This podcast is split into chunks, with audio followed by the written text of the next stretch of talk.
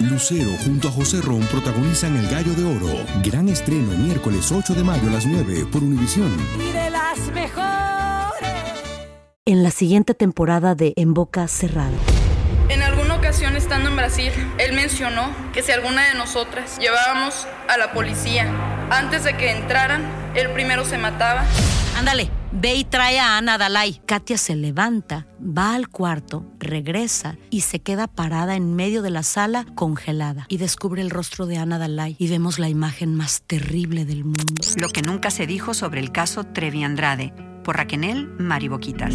Escucha la segunda temporada en donde sea que escuches podcast para enterarte en cuanto esté disponible. Hola, soy Jorge Ramos y a continuación escucharás el podcast del Noticiero Univisión. El programa de noticias de mayor impacto en la comunidad hispana de Estados Unidos. Buenas noches. Comenzamos con una noticia que le trae alivio a una familia en medio de la sangrienta guerra en Oriente Medio. El grupo terrorista Elia liberó a dos estadounidenses, a una madre y a su hija. Ambas habían sido secuestradas el pasado 7 de octubre en Israel. En una información de última hora, el presidente Biden conversó con las dos estadounidenses liberadas. Ambas están en este momento con autoridades israelíes y pronto volverán a casa en Chicago, como nos cuenta Viviana Ávila. Judith y Natalie Ranan, las dos primeras estadounidenses liberadas por el grupo terrorista Hamas. Una imagen que le da la vuelta al mundo y que se recibió con alegría en el poblado de Evanston, Illinois, donde viven. Desde aquí, el rabino de su congregación dijo que sus súplicas fueron escuchadas. The news that we received today that Judith and Natalie Ranan have been released la noticia de su liberación es abrumadora. Estamos agradecidos por este milagro divino de Dios, dijo el rabino Hedge. El grupo terrorista Hamas dijo a través de un portavoz que las dejó en libertad por razones humanitarias. Judith y Natalie estuvieron secuestradas desde el pasado 7 de octubre. Ambas habían viajado a Israel para celebrar el cumpleaños de un familiar. Uh, these two Americans are now safely in the hands of Israeli authorities. Las dos estadounidenses se encuentran seguras en las manos de autoridades israelíes y estamos esperando que personal de nuestra embajada se reúna con ellas y además que puedan reunirse pronto con sus familias, dijo el secretario de Estado Anthony Blinken.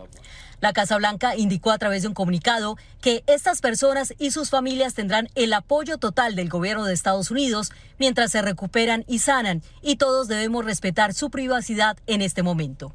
But there are still 10 additional Americans. Sin embargo, hay otros 10 estadounidenses más de los que no sabemos nada aún y 200 secuestrados en este conflicto, remató Blinken, quien reiteró el apoyo de Estados Unidos a Israel en el conflicto. Y la Casa Blanca reportó que el presidente Joe Biden habló telefónicamente con la familia de las liberadas. En esta sinagoga se realizará una vigilia de agradecimiento y también para pedir por la liberación de quienes quedan secuestrados. En Evanston, Illinois, Vivian Avia, Univision. Israel bombardeó el sur de Gaza, la zona donde había ordenado refugiarse a civiles que evacuaron el norte de la franja. Entre tanto, los desacuerdos entre Israel y las agencias de asistencia internacional retrasan el ingreso de camiones de ayuda humanitaria desde Egipto para los miles de damnificados de la guerra que no tienen suministros de comida ni combustible para sobrevivir. Pablo Monsalvo tiene más del conflicto desde Jerusalén. Los bombardeos hacia la franja de Gaza no se detienen. Israel asegura que son los más intensos en décadas. Mientras, el pueblo palestino se queja sobre la orden de evacuación desde el norte de la franja para ponerse a salvo en el sur, justamente la zona que Israel está bombardeando con gran intensidad en las últimas horas. No queremos recibir ayuda, queremos que se detenga ya la destrucción y la muerte de niños mientras duermen. Estamos agotados Justamente en esa zona, rescatistas intentan localizar sobrevivientes entre los escombros después del enésimo impacto de un misil israelí en las viviendas de civiles. Y este país se sigue preparando para una segunda fase que nadie sabe cómo ni cuándo se dará, solo que se supone es inminente.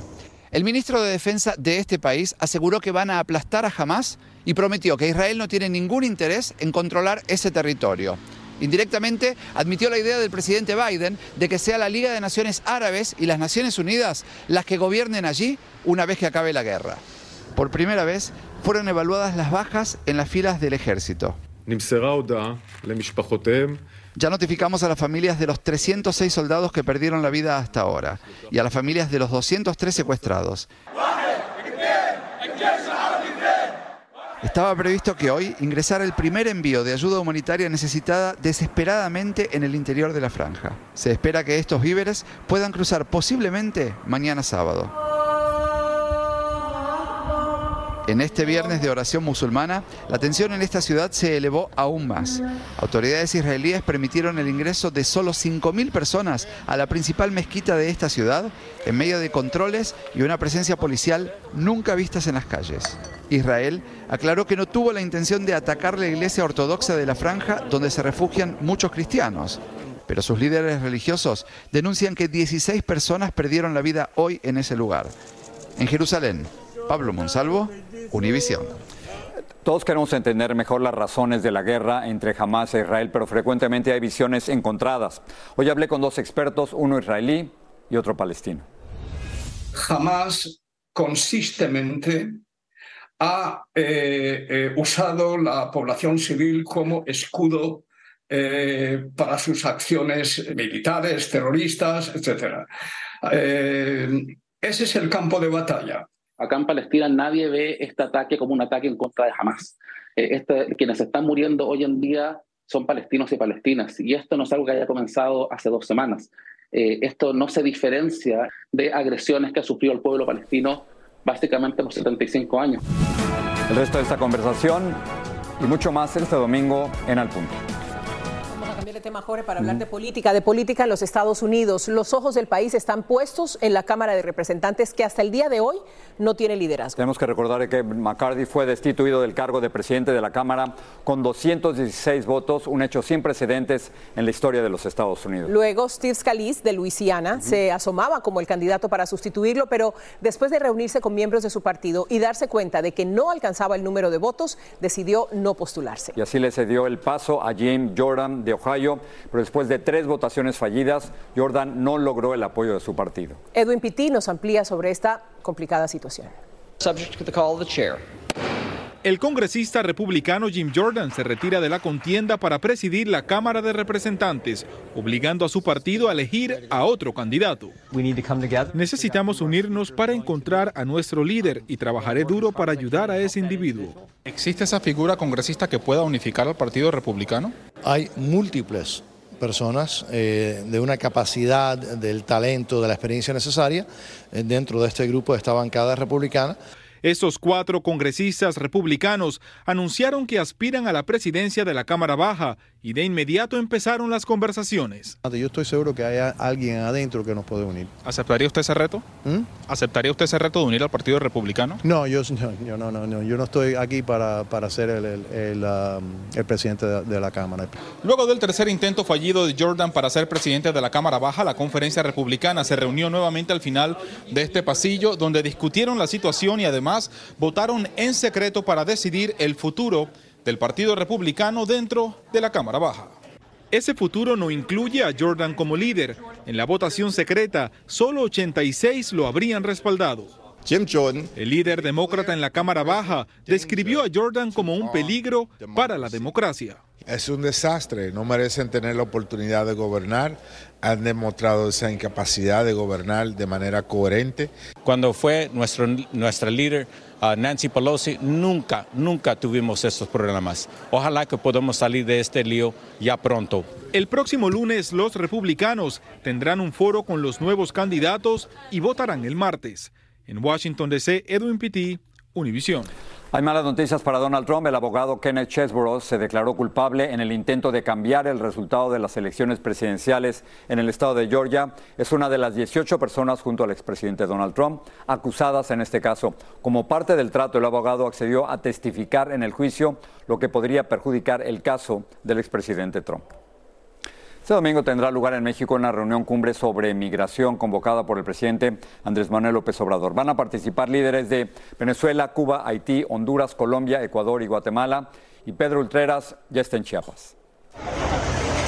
La situación migratoria en el sur de México continúa crítica. Ciudades como Tapachula están colapsadas. Por las noches, las plazas se convierten en campamentos improvisados donde duermen a la intemperie. Nos hablaron de que este era un lugar donde estaba más tranquilo, había tranquilidad y podía tener algo más cómodo para mi familia y aquí estamos, pues pudimos establecer nuestras carpas. Ante la crítica situación, este domingo el presidente de México llevará a cabo una cumbre en su rancho de Palenque, Chiapas, con gobiernos de 11 países de donde viene la mayoría de los migrantes, entre ellos Nicolás Maduro de Venezuela y Miguel Díaz Canel de Cuba, para tratar el tema migratorio. En este albergue de Palenque, a un par de kilómetros donde se llevará a cabo la cumbre, los migrantes entran y salen todos los días, dice una representante del lugar. Llega población de 70 personas durante el día, pasan la noche. Al siguiente día, después del desayuno, este, deciden salir. Aquí conocimos a Wilmer Paz de Honduras. Viaja con su hijo de 10 años. Atrás dejó a otro de 5. Quiere llegar a Estados Unidos para ofrecerles un mejor futuro. De noche los tocó dormir en el monte y se torció el pie y no cree duro. Y a pesar de todo eso, pues él no se ha quedado porque él sabe pues la situación en Honduras. A la cumbre del domingo también asistirá Xiomara Castro, presidenta de Honduras. Los migrantes hondureños que llegaron al albergue con Wilmer reaccionaron al respecto. ¿Qué necesidad hay que venga la presidenta aquí a México a querer arreglar cuando ya no, no ha arreglado en nuestro país? Curiosamente, en la agenda de este domingo no aparece ningún representante de Estados Unidos. Ahora, Biden el día de hoy anunció una cumbre a llevarse a cabo el próximo 3 de noviembre en Washington para tratar temas migratorios con países de Latinoamérica y el Caribe. Pero en esa lista no está Cuba y Venezuela. En Palenque, Chiapas, México, Pedro Ultreras, Univision. Dicen que traigo la suerte a todo el que está a mi lado. Y esa es mi mala fortuna. Basada en el clásico de Juan Rulfo, llega Univisión, El Gallo de Oro. Supongamos que la caponera puede inclinar la suerte a quien ella quiera. ¿Estás tardando en conquistarla? Con Lucero, José Ron y Plutarco Asa. Este gallo me está cambiando la vida. En una historia legendaria de amor y azar. No trates de cambiarme, no lo vas a lograr. El Gallo de Oro, gran estreno miércoles 8 de mayo a las 9 por Univisión. Gracias por seguir con nosotros en el podcast del Noticiero Univisión.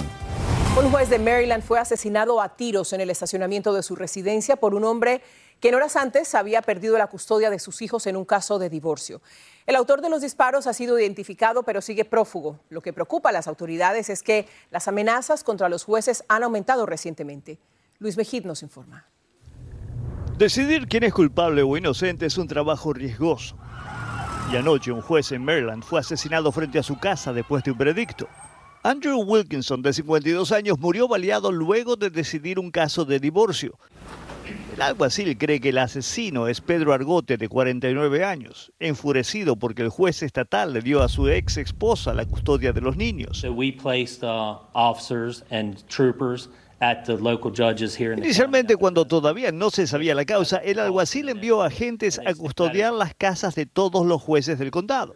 Aunque fue un caso aislado, la precaución no deja de tener sentido.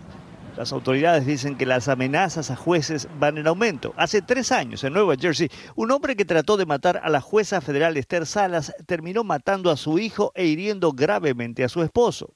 Protected his father. And he took the shooter's first bullet directly to the chest. El año pasado, el presidente Biden firmó una ley para proteger a los magistrados que, entre otras cosas, prohíbe que sus direcciones sean reveladas al público y asignan más agentes para su seguridad. Pero la ley solamente protege a los jueces federales. Muchos otros continúan a riesgo. Algunos expertos creen que no se está haciendo lo suficiente. Existe también todo un sistema de capacitación que tiene el FBI, por ejemplo, para ah, capacitar a los jueces y fiscales. El problema es que no se dan el tiempo para ir esas 24 horas o 48 horas que dura la instrucción para recibir cierto todas las recomendaciones y medidas de seguridad. Trágicamente, una vez más, quedó claro que el tema se tiene que tomar en serio. En San Francisco, Luis Mejía, Univisión. Un juez dictaminó que el comunicador Alex Jones no puede usar su declaración de bancarrota para eludir el pago de mil millones de dólares a las familias de las víctimas del tiroteo de Sandy Hook. Jones fue demandado por decir que la masacre fue una farsa. En Los Cabos, México, los huéspedes de los hoteles turísticos se apresuraban a prepararse ante el avance del huracán Norma hacia el extremo sur de la península de Baja California. El huracán categoría 3 traía vientos sostenidos de hasta 120 millas por hora. Jessica Cermeño tiene lo último sobre este ciclón que se espera toque tierra en la madrugada de este sábado. Jessica. Gracias, Ilia. Pues efectivamente la preocupación aquí en Los Cabos es por los turistas, porque la coordinadora de protección civil a nivel nacional me confirmó que está en 60% los hoteles en capacidad. Por supuesto que ya han cancelado al menos siete aerolíneas los vuelos hasta acá. Mañana el aeropuerto estará cerrado, lo que afectará entre unas 12 mil 13 mil personas. Por supuesto, están cerrados todos los puertos a la eh, baja navegación y también las playas están con una bandera negra, que quiere decir que no se puede llegar a ellas, no puedes tocar el agua. Hemos visto un oleaje tremendo aquí en San José del Cabo y también ya ha habido algunos problemas. Eh, por supuesto, el ejército mexicano que está pendiente eh, con los planes de N3 de todo lo que ocurra, ya tuvo que rescatar un auto del mar que se quedó prácticamente en el agua. Por supuesto, también hay que recalcar que están suspendidas también actividades comerciales, recreativas y turísticas, porque aquí están prácticamente en alerta. Regreso contigo, Jorge. Jessica, gracias. Y ahora para conocer más de esta trayectoria de Norma, pasamos con la meteoróloga Jessica Delgado, que nos acompaña esta tarde. Jessica, ¿qué, es lo que podemos esperar? Jorge, te comento que a partir de esta noche vamos a comenzar a sentir los impactos de tormenta tropical en Baja California y a partir de mañana las fuertes precipitaciones llegarán a Sinaloa. Actualmente es un poderoso huracán de categoría 3. Norma cuenta con vientos máximos sostenidos de 120 millas por hora. Se encuentra a unas 195 millas al sur de Cabo San Lucas. En la trayectoria pronosticada se espera que continúe su avance hacia el norte. Como un huracán de categoría 2 hará un impacto mañana por la tarde al sur de Baja California, luego hará un giro hacia el noreste, impactando la costa oeste de México como tormenta tropical el domingo. Hay alertas tropicales. Bajo aviso de huracán se encuentra Cabo San Lucas. Bajo vigilancia de tormenta tropical se encuentran las Islas Marías y partes del estado de Sinaloa. Bajo aviso de tormenta tropical se encuentra Todos Santos y La Paz. Las fuertes precipitaciones van a ser la amenaza principal porque va a ser un ciclón que se va a ir desplazando lentamente trayendo mucha lluvia. Hacia Cabo San Lucas estamos hablando de acumulados de lluvia entre 12 hasta 16 pulgadas y desde Culiacán hacia Mazatlán desde 5 hasta 12 pulgadas de lluvia. Ilia. Muchas gracias, Jessica. La oposición venezolana se organizó para escoger este domingo en elecciones primarias autogestionadas a un candidato presidencial único que les permita avanzar unidos hacia las elecciones del 2024. Dos de las figuras opositoras que más se destacan entre los 10 precandidatos son la exdiputada María Corina Machado y también Enrique Capriles, a quienes el régimen de Nicolás Maduro inhabilitó. La policía de Haití arrestó a Joseph Félix Badio uno de los principales sospechosos de planear el asesinato del presidente de Haití, Jovenel Moïse, ocurrido el 7 de julio del 2021. Badio, un exfuncionario del Ministerio de Justicia, habría actuado con 26 colombianos reclutados para cometer este magnicidio. En Polonia, un hombre de 22 años se hizo pasar por un maniquí para robar cuando la tienda cerraba. En uno de los incidentes, cámaras de vigilancia captaron al hombre entrando a una tienda por debajo de una puerta para robar varias piezas de ropa nueva después de disfrutar de una cena en un restaurante. La policía acusó al hombre de robo. Y este domingo en Aquí y Ahora es un fenómeno cada vez más frecuente en las playas repletas de turistas y familias. Paquetes de droga flotando en el agua. Andrea Zambucetti nos presenta un adelanto. Están apareciendo en las costas. Paquetes de drogas flotando muy cerca de las playas llenas de turistas. Esto estaba en el agua. Una guerra sin cuartel se ha desatado entre los cárteles de la droga y las autoridades. Es peligroso.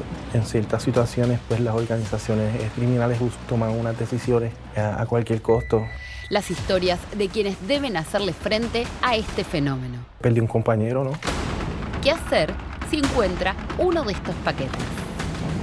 Aquí y ahora, este domingo, acompáñenos a las 10 de la noche, 9 en el centro. Para ayudar a los consumidores a enfrentar la inflación, los supermercados Aldi y Walmart reducirán los precios de algunos alimentos básicos. Walmart va a ofrecer dos comidas de acción de gracias a precios más bajos que el año pasado y Aldi rebajará el precio de más de 70 productos hasta en un 50%. La oferta dura del 1 de noviembre hasta el 26 de diciembre. La cadena de farmacias CVS Health anunció que retirará de las tiendas algunos, Jorge, de sus medicamentos más populares para el resfriado y la tos. Y la razón, como reporta Vilma Tarazona, es que estas medicinas tienen ingredientes que no sirven. Si usted es de los que cada vez que estornuda tiene tos, congestión nasal, va a las farmacias CVS a buscar medicamentos populares como el Dayquil, Mucinex, Teraflu, entre otros, ya no los encontrará en sus estantes. CBS dijo que tomó la decisión después de que la FDA concluyó recientemente que las medicinas que tienen como único ingrediente activo una sustancia llamada fenilefrina, que está en muchos de los descongestionantes más conocidos, son ineficaces. CBS está plenamente consciente de la posición del Comité Asesor de la FDA sobre la fenilefrina oral y ha optado voluntariamente por eliminar estos descongestionantes de su inventario. Pero no es la primera vez. El doctor Alfredo Melgar es médico internista y considera que la decisión se debió tomar hace tiempo. el medicamento fenilefrina que se usaba, por ejemplo, se usa para descongestionar el que tiene problema de nariz congestionada o sinusitis, no está haciendo los efectos que se esperaban. O sea, las personas la usan como por ejemplo el Dayquil, el Sudafed, los descongestionantes estos regulares, la usan y no le está trabajando. Yo, eso yo lo veo en la consulta diaria. CVS aseguró que seguirá ofreciendo otros medicamentos que sí son efectivos para tratar los síntomas del resfriado. Hay opciones. Por ejemplo, el que tiene congestión nasal puede usar un spray nasal, el que tiene tos puede usar la guaifenesina, que ayuda a lo que es la tos, la flema, etcétera. Muchos ven con buenos ojos la decisión de CVS. Si es porque tiene un ingrediente que no nos sirve, pues me parece excelente. Mejor que nos formulen cosas que realmente nos ayuden. No se descarta que otras farmacias sigan los pasos de CVS y retiren de sus estantes todos los medicamentos cuyo único ingrediente activo es la fenilefrina. De Miami, Vilma Tarazona, Univision. que aparentemente no servía y lo estábamos tomando. ¿Y ahora? Agüita con sal para la nariz, como cuando estábamos bebés, los que nos ponían las Remedios de abuelitas. Exacto y, Eso, y eso sí que funciona, ¿no? Eso sí que funcionan de verdad. Gracias. Buenas noches. Así termina el episodio de hoy del podcast del Noticiero Univisión. Como siempre, gracias por escucharnos.